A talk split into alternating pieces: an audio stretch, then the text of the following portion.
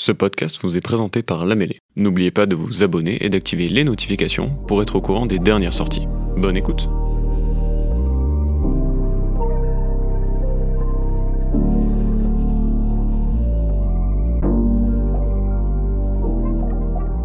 Je fais exceptionnellement le rôle d'animateur. C'est un baptême pour moi, comme je disais aux, intervenants. Je vais vous laisser vous, vous présenter à tour de rôle.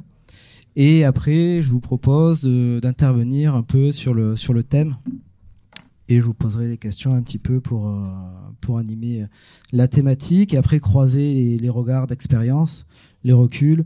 On va essayer de prendre un peu de hauteur sur le sujet, de ne pas aller trop en profondeur dans la, technique. On n'ira pas sur, sur la fiscalité, on vous parlera pas du 210A, du Code général des impôts. On va aborder des questions un peu plus euh, transverses. Euh, je vais laisser la parole à Christian pour démarrer. Alors, euh, je suis peut-être l'électron libre du groupe. De, je suis ni financeur ni un, un spécialiste des fusions-acquisitions, mais pour autant, euh, nous intervenons euh, en, amont, donc j'ai le plaisir moi, de, de, représenter une association qui s'appelle le CRA, qui veut dire cédant et, et repreneur d'affaires. C'est une très belle association qui existe depuis 36 ans. et notre mission, c'est de mettre en relation des cédants de TPE, PME avec des repreneurs donc euh, des entreprises euh, qui font qui vont de 500 k euros à 7-8 millions d'euros de, de chiffre d'affaires. Or, quelques chiffres pour donner, pour dimensionner un petit peu cette association qui permet cette, cette mise en relation. C'est 15 000 entreprises euh, euh, qui ont été cédées par le biais du CRA. Euh, 35 000 euh, adhérents, cédants et repreneurs. Et euh, actuellement, nous avons une marketplace d'environ 1200 repreneurs au niveau national et un peu plus de 500 entreprises accédées, 72 délégations en France et 250 bénévoles comme moi-même qui sommes ou anciens chefs d'entreprise ou anciens cadres dirigeants ou en tout cas qui ont travaillé dans, euh, dans l'entrepreneuriat et qui sont à même d'accompagner euh, au-delà de la mise en relation que ce soit les repreneurs et les cédants.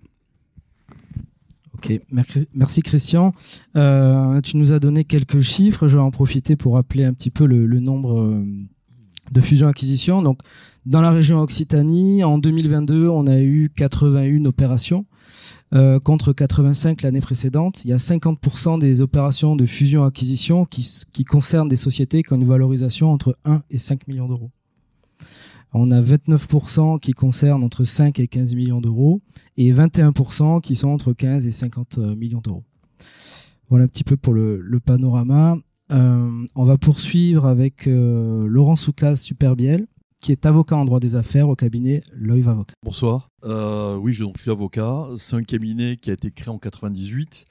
Au début, on l'a tourné essentiellement sur l'innovation. Donc, on a quand même une bonne, base de, notre clientèle qui est un portefeuille de, de la start-up jusqu'à la scale-up, jusqu'à la boîte côté, euh, mais qui sont quand même toujours dans le domaine de l'innovation.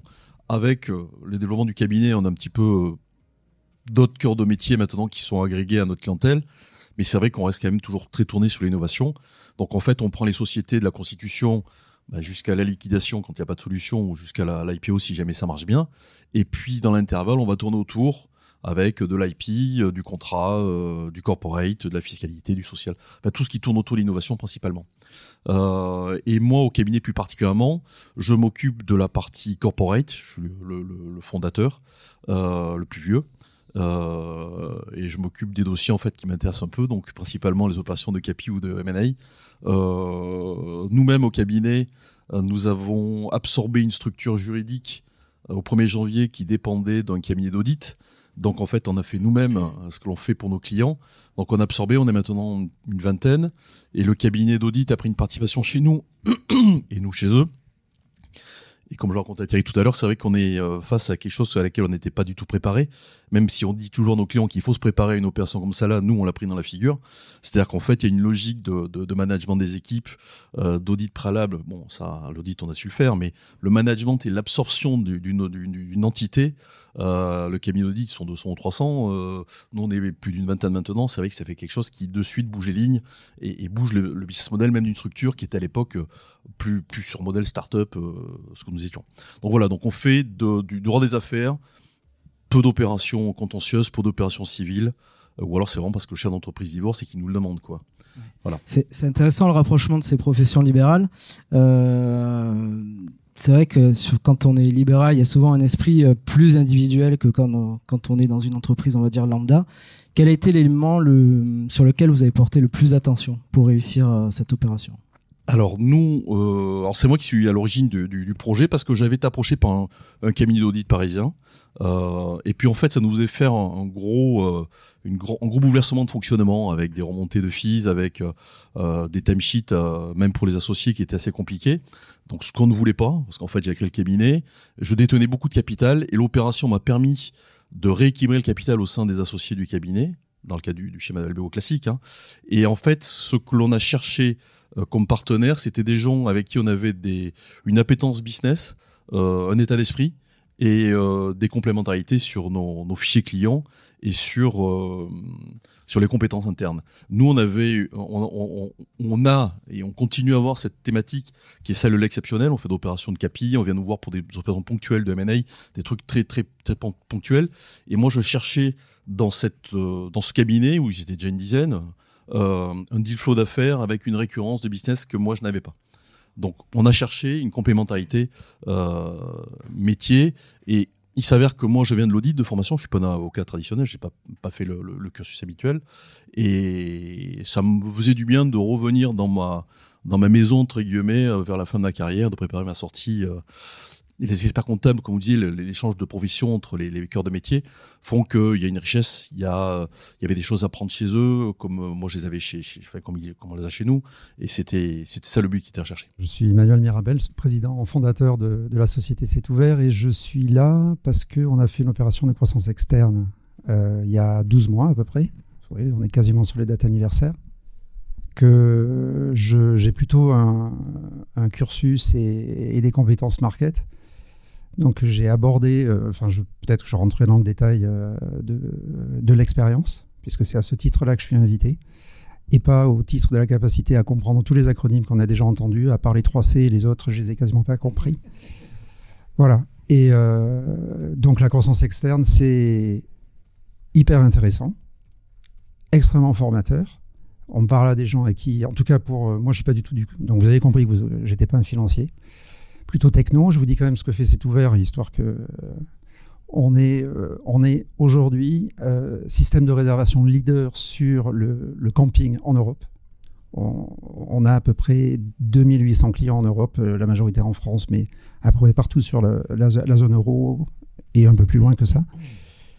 On est une 130 à peu près dans la, dans la boîte. On est à, à Compense, assez peu visible. Voilà, tranquille d'ailleurs. Un peu moins depuis un an. Un certain nombre d'entre vous me contactent depuis en se disant qu'il y a peut-être des choses à faire. Me contactez pas, s'il vous plaît, pas plus. Ça va. Et, euh, peut-être qu'au-delà de l'expérience, ce que je pourrais peut-être vous raconter, c'est que du coup, moi, je passe après, c'est-à-dire une fois que la croissance externe a été euh, faite, avec euh, des nouveaux partenaires, des, conseils, etc. Un parcours qui s'est d'ailleurs très très bien passé. Il y a des choses qui se passent après, c'est-à-dire qu'il y a une autre entreprise, il y a une autre culture d'entreprise, il y a des humains à gérer, à intégrer, etc. Et c'est aussi intéressant, c'est assez lourd parce qu'on a l'impression qu'une fois que l'achat est fait, ça roule. Une fois que l'achat est fait, ça commence. C'est vrai que le volet social d'une reprise, d'une fusion-acquisition, c'est un volet euh, hyper important parce qu'il y a deux cultures d'entreprise qui existent. Il faut réussir soit à faire converger la deuxième vers la première ou la première vers la deuxième ou créer une nouvelle cohésion dans le groupe. Est-ce que vous l'avez fait tout seul? Vous vous êtes fait aider par euh, des partenaires RH Comment, comment vous avez abordé cette question-là? Donc ça fait un an, je peux pas en parler au passé, c'est encore en cours. Alors je sais pas. Encore une fois, c'est une expérience, donc euh, peut-être que d'autres en peuvent en avoir. Euh, c'est en cours. Là aussi, ça se passe bien, mais euh, c'est c'est lourd à mener. Alors l'idée, c'était que on a plutôt on a acheté une boîte qui était un peu plus petite que la nôtre. Ils étaient à peu près une quarantaine, nous on était 95. Chiffre d'affaires, c'est ouvert, on fait à peu près 4 millions et demi. Eux, on faisait 3 millions. Euh, les deux étaient leaders, c'est une verticale en fait. Ils sont sur une couche métier qui est en dessous de la nôtre. Euh, logiciel de gestion euh, pour ce qui est de la, cible. Et nous, on est plutôt ce qu'on appelle GDS, Je vais sortir des acronymes, ça me fera plaisir, c'est ma revanche. Donc GDS, Revenu Management, BI, IA. Alors IA, vous connaissez. Et on en fait pour de, pour de bon. On ne fait pas qu'en parler. Euh, et donc la, la, ouais, la difficulté, c'est que les équipes suivent, comprennent euh, exactement le, le, la direction, voire même le but. Ils sont d'accord, surtout, mais ils ne comprennent pas les mots ils n'arrivent pas à activer les méthodes pour, pour, pour converger sur, euh, sur des, des, choses qui sont en commun entre les deux structures. Donc en fait, ça veut dire que euh, moi, j'avais euh, j'avais des équipes qui étaient en place sur une structure, qui étaient parfaitement capables de, de, de, prendre des décisions et de les appliquer et de les faire tourner. Et de l'autre côté, j'avais une nouvelle structure qui comprenait tous les mots, etc., mais qui ne déclenchait pas l'action. Donc ça nécessite hein, d'avoir des, des, des, revues très régulières pour être en situation de dire bah, ça on l'a mis en place, mais ça on en a parlé, on l'a pas mis en place, etc. Et c'est, c'est ça qui est lourd en fait. C'est-à-dire qu'il faut en interne qu'on ait des, si on peut dire, des intégrateurs qui suivent le, respect du, nouveau process qui est en place pour l'équipe qui intègre euh, l'ancienne. Ouais, mais les nouveaux, enfin, les nouveaux process, on ne sait pas non plus quand on arrive dans une nouvelle structure s'ils seront mieux que les anciens. Ok? Donc euh, il faut beaucoup, de, enfin en tout cas de mon point de vue, il faut beaucoup, beaucoup d'observation et d'humilité. Et, euh, et, ça se passe plutôt bien, mais ça nécessite beaucoup de vigilance, sachant que moi je suis là-bas, donc c'est à Montpellier. Hein, on a racheté une boîte euh, à, Montpellier, et j'y suis un jour tous les, tous les 15 jours en partenariat avec, avec BP Multicroissance. Sur le volet social, je vais vous parler d'une expérience d'une autre casquette, parce que je suis expert comptable, commissaire aux comptes. J'étais intervenu sur un groupe euh, de cliniques euh, pour lequel un fonds d'investissement avait, avait, mis de l'argent pour pouvoir faire des acquisitions multiples. Et un jour, on s'est retrouvé, euh, deuxième jour de commissariat dans cette clinique, Le, le, directeur de la clinique avait 30 personnes dans le couloir qui l'attendaient pour discuter avec lui. Donc là, là, ça fait, ça fait tout drôle parce que c'est le relais principal de la direction et des investisseurs. Et ils étaient en train de paralyser complètement le fonctionnement de la clinique. Donc ça veut dire réduire les actes, réduire le, chiffre d'affaires. C'est pour le groupe, ça a été assez difficile. Ils ont dû réagir. Le groupe a dû remettre euh, beaucoup d'argent, une somme à, à 7 chiffres, pour maintenir le, les frais de fonctionnement et redémarrer l'entreprise. Donc c'est vraiment un volet sur lequel, c'est pour ça que j'ai posé la question, c'est vraiment un volet qui, est hyper important, parce que de manière, une entreprise sans ses salariés, elle n'existe pas. Mais si on le prépare pas un minimum en amont et qu'on n'arrive pas à dialoguer de manière permanente avec euh, avec les salariés pour euh, comprendre leurs inquiétudes, pour comprendre leurs interrogations, euh, je parle des gens des bonnes foi. Hein. Après, on a toujours des salariés, on sait toujours. Il y a un petit pourcentage qui sera là, qui sera jamais d'accord et jamais content. Cela, il faut un petit peu les isoler un maximum pour réussir à faire, on va dire, à garder une dynamique positive qui apporte quelque chose au groupe et, et à l'entreprise. Euh, maintenant, je vais donner la parole à Julien. Julien Hott de la société Appaloosa. Bonsoir. Donc euh, Julien, je suis euh, suis cofondateur d'Appaloosa en quelques mots et j'essaye sans acronyme euh, pour m'y coller. Appaloosa, c'est une euh, plateforme qui permet aux, aux entreprises de, de, déployer, gérer, sécuriser leur flotte mobile. Donc nous, on s'occupe de gérer tout ce qui est iOS, Android, Apple euh, et euh, Apple euh, les, les, pardon les iPhones, les iPads et les, les, les, smartphones et tablettes Android dans une entreprise. Donc ça c'est notre plateforme qu'on fournit et en fait je suis là aujourd'hui parce que je suis passé d'intrapreneur à, à, entrepreneur. En fait j'ai racheté l'entreprise que je dirigeais depuis des années et du coup c'est l'expérience que j'ai non financière à partager ce soir. Qu'est-ce que tu peux nous dire? Qu'est-ce qui t'a motivé à faire cette opération? Dans le contexte, j'ai, créé ce produit-là dans une filiale d'un groupe qui s'appelait Octo Technologies, enfin qui s'appelle toujours Octo Technologies. On était une petite équipe de 15 dans une, dans une boîte de 100 et on est, euh, on est passé très vite de 200, enfin l'entreprise est très, très vite passée de 100 à 500 et l'entreprise a été, euh, a été rachetée par Accenture et on est passé de 500 à 500 000. Euh, du coup, euh, il y a eu un, un, petit problème de fit culturel euh, entre ce que ma petite équipe de pirates euh, faisait, euh, avec pas mal de succès finalement, et puis la grosse machine Accenture. Euh, voilà, tout devenait extrêmement compliqué. Euh, il fallait demander des autorisations pour tout. Il fallait installer SAP pour 15 personnes. Donc, installer SAP dans une startup, vous, vous aurez fini par la tuer. Donc il y avait ce côté culturel aussi. Euh, je sentais que de rester euh, chez Accenture, ça commence, ça, ça, serait ma mort lente en fait, la mort du projet que j'ai porté pendant tellement d'années. Du coup, ça c'était un premier, un premier, une première chose qui m'a motivé. La deuxième chose, c'est euh, bah, récupérer un petit peu son outil de travail. Euh, c'est quand même une chance. Euh, enfin, quand on est dans le salarié, salariat, on crée des choses, mais elles ne nous appartiennent pas. Là, c'était quand même une opportunité exceptionnelle de récupérer toutes ces années de travail parce qu'on on avait tout fait avec mon associé et de se l'approprier et de continuer à le développer. Donc ça, c'était très chouette. la troisième, tout simplement, c'était de pouvoir continuer à créer notre chemin, continuer à créer notre culture, parce qu'on avait une culture un petit peu particulière dans ce grand groupe, euh, encore plus renforcé du côté pirate en étant dans un groupe de 500 000 personnes. Vous imaginez bien la petite équipe de, 15, 15 personnes. Et du coup, on avait créé quelque chose qui fonctionnait entre nous. Et euh, c'était tellement chouette que j'avais envie de le, que j'avais envie de, le continuer. Donc c'était, pas évident euh, parce qu'aller racheter une boîte à, Accenture, c'est s'insérer dans un, dans l'équipe M&A qui fait 40 transactions par an à hauteur de 4 milliards de dollars. Il faut juste avoir les dents bien acérées, trouver le mollet à, attraper. Et bon, j'ai plein de, gens aujourd'hui, euh, ce soir, qui auraient bien pu m'aider dans le, dans process. Mais voilà, c'était un peu compliqué, mais on, y est arrivé. Donc, euh, je dirais, voilà, euh, récupérer son actif, en faire quelque chose de patrimonial, c'est chouette. trouver son indépendance et puis ben, continuer à développer le produit. Ah oui, l'accès au marché, c'est un dernier point. J'adresse un marché de 65 milliards de dollars. Il n'y a pas de raison de, laisser tomber une, une, telle opportunité. C'est pas mon chiffre d'affaires, hein. c'est mon marché. Merci Julien. Est-ce que tu peux nous dire si tu t'es fait accompagner justement par euh, ben, un cabinet d'avocats, un cabinet conseil? Quelle a été ton expérience? C'était une expérience assez misérable euh, parce qu'on n'a pas été du tout accompagné et on devait avoir affaire à des gens extrêmement haut placés, très occupés et beaucoup plus affûtés que nous. Euh, on a fait venir intervenir euh, une avocate vers la fin. Je conseille à toute personne de se faire accompagner dès le début. C'est une catastrophe euh, de gérer ça en tant qu'entrepreneur. On n'est absolument pas taillé pour ça. On est, on pense qu'on va conquérir la lune et puis en fait on n'est pas, pas des avocats. Voilà, tout simplement. On a affaire à des gens qui ont les ficelles du métier, on les a pas et on peut se faire berner.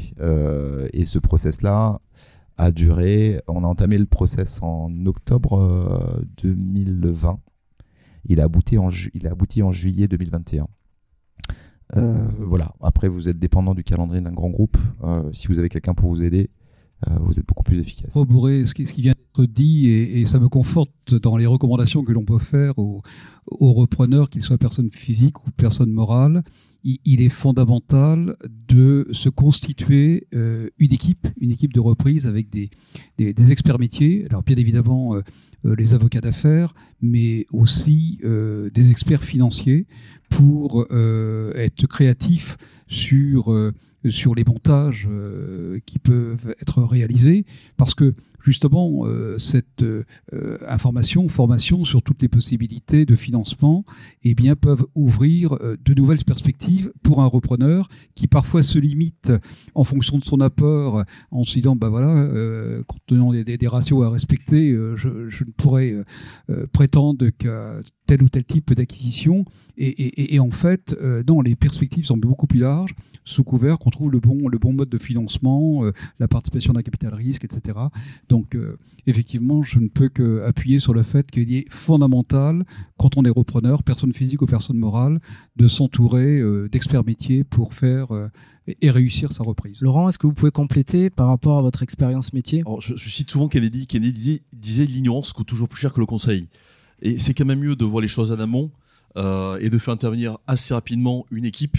Plutôt, il n'y a pas que l'avocat. Hein. L'avocat seul peut pas s'en sortir. Hein de, de, de M&A, euh, surtout si elle est éminemment technique, compliquée, avec, en fonction des opérateurs qui en face ou à côté.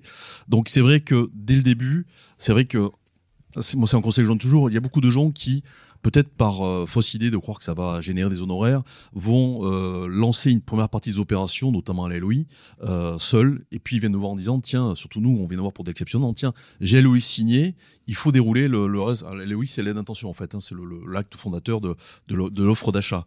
Euh, ils viennent nous dire, oui, ben voilà, maintenant on peut y aller. Sauf que dans la LOI, en droit français, le contrat tient le de entre les parties. Et une LOI acceptée, c'est un contrat, et derrière, on est, on est pieds et mains liés par ton tas d'éléments. On peut avoir du bad liver, on peut avoir des, des, tas de sujets qui vont nous bloquer sur l'opération qui va dérouler. Donc c'est vrai que plus on nous fait à intervenir vite, moins ça va coûter l'air de rien, parce que ça veut dire que des heures ne vont pas être passées à essayer de redétricoter un truc qui a été, qui a été mal, mal passé. Et puis c'est vrai que euh, on est dans un monde maintenant qui est éminemment technique, compliqué entre la fiscalité, le social, l'environnemental, enfin tout ça pendant toutes les directions. On peut pas être bon en tout. Et c'est vrai que le but du jeu, c'est moi c'est pour ça que j'ai constitué le cabinet avec des compétences diverses et variées pour répondre aux attentes, notamment lors des due deals. Mais même euh, en, fonction des métiers, euh, je vois tout à l'heure on était avec Pierre Dagrin qui vient d'arriver, on avait un call pour une scale-up qu'on est en train de vendre ou de capitaliser, on sait pas encore, on attend l'LOI justement. On a expliqué au client qui fait qu'il nous envoie l'LOI avant, mais c'est vrai que on s'est mis à parler de management package, euh, de stock ou de, BCE pour, pour les pour des salariés préalablement à l'opération de Euh, donc en fait, on glisse du social, vous voyez, du social pointu. À tous les niveaux, on a besoin d'avoir des opérateurs pour valoriser, pour. Euh, on peut pas s'en sortir seul, c'est pas possible. Même nous, on peut pas. Alors j'imagine le, vendeur ou l'acheteur qui est seul, quoi. C'est compliqué. C'est vrai que parfois on observe un peu un engouement, que ce soit chez le vendeur ou chez, l'acquéreur. Il a, il a enfin trouvé l'acquéreur, il a enfin trouvé une cible qui correspond parfaitement. Il y a un contact qui est bon avec le dirigeant qui veut vendre. Il y a un peu un emballement qui peut, qui peut se faire, mais on le disait tout à l'heure sur le financement, sur la fusion-acquisition, sur la reprise, il y a une temporalité à respecter, il y a des process à respecter, ça permet à la fois de se sécuriser et de verrouiller l'avenir sur chaque étape. Pour plus, plus on le prépare, moins on a de, de risques, moins on a de surprises, et ça permet d'avoir ben, une reprise qui soit la plus douce possible, même si c'est quand même. Euh, Après, c'est vrai que l'expert comptable, il a, il a, une bonne image, l'expert financier aussi, puisqu'il va donner une valeur, il va travailler sur quelque chose qui euh, immanquablement va rendre le, le vendeur ou l'acquéreur euh, réceptif euh, de, sa approche financière, puisque c'est comme ça qui intéresse ou le vendeur ou l'acquéreur. Hein. Euh, nous, les avocats, on est des psychorigides paranoïaques, on voit le mal partout, donc immanquablement, on est des emmerdeurs, quoi. En parlant vulgairement, euh, sur des actes, on va rédiger. Alors après, c'est l'arbitrage à mener faire comprendre à un client que on peut pas se taper dans la main. C'est fini l'époque où on achète une vache à Rodez. Enfin, je dis ça parce que je sors de, j'étais à Rodez tout à l'heure, c'est pour ça.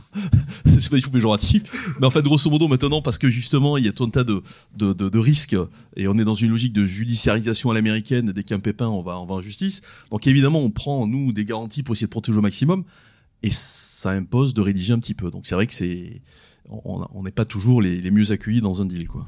Voilà. Et, et par expérience, il faut nous faire intervenir le plus tard possible. Il faut toujours, c'est ce que je dis toujours dans le cadre d'une opération de cession, le vendeur et l'acheteur doivent garder la, main quoi. Il faut pas que derrière il y ait de rupture en se délestant sur les avocats, c'est une catastrophe. Je me rappelle simplement que j'ai failli accepter euh, dans le flot de transactions un deal dans lequel je récupérais la, la, la propriété intellectuelle sans récupérer les clients. Enfin c'était un pataquès pas possible et j'ai failli dire oui à ça. Donc euh, c'était euh, encore une fois un point euh, où il faut faire intervenir des gens euh, de, de, A à Z, c'est beaucoup mieux.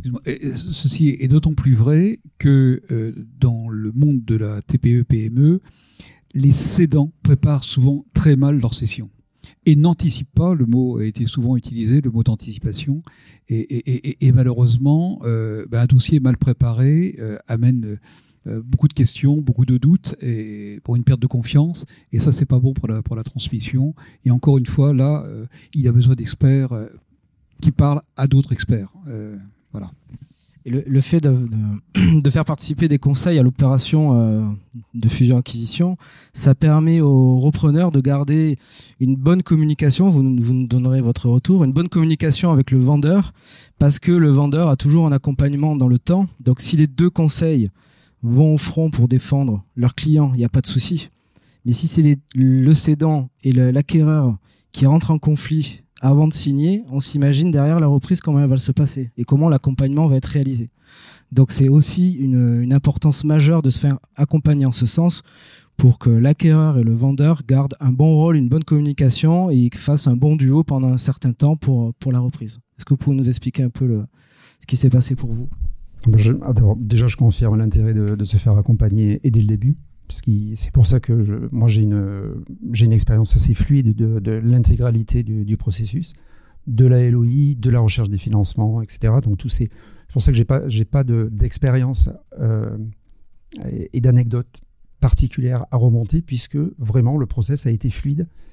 Par contre, ce qui est assez particulier, c'est qu'effectivement les avocats étaient devant pour aller sur les problématiques et le vendeur et moi, on était derrière pour dire ok, là on va intervenir et on va assouplir parce que nous on, pouvait toujours se parler parce que on n'est jamais monté au créneau pour gérer des problèmes en amont, des problèmes durs. Ils étaient d'abord, euh, on va dire, dépouillés, simplifiés par, euh, par les conseils. Et nous, on faisait que là pour, euh, on était là pour arrondir les voilà, les arbitrages. Et du coup, on s'est appelé, enfin, le vendeur était quelqu'un que je connaissais d'un point de vue professionnel. C'est lui qui nous a contactés pour dire, je suis sur le marché, j'ai une autre offre. Voilà, donc la, petite histoire, c'était que pour nous, c'était d'abord une action défensive. On n'était pas, on n'était pas du tout sur le marché, on n'était pas organisé financièrement non plus, puisqu'on on avait fait que de la croissance interne pendant 20 ans. On était passé de 2 salariés à 90 en 20 ans, doucement, voilà. Donc on n'était pas une start-up, mais on, faisait, on, ne faisait pas de croissance externe, on ne recherchait pas la croissance externe. Voilà. Donc c'est une mécanique d'opportunité qui était d'abord défensive, puis après offensive. Euh, et tout ce processus s'est passé comme je viens de le décrire. Et après, il y a un élément qui est assez intéressant.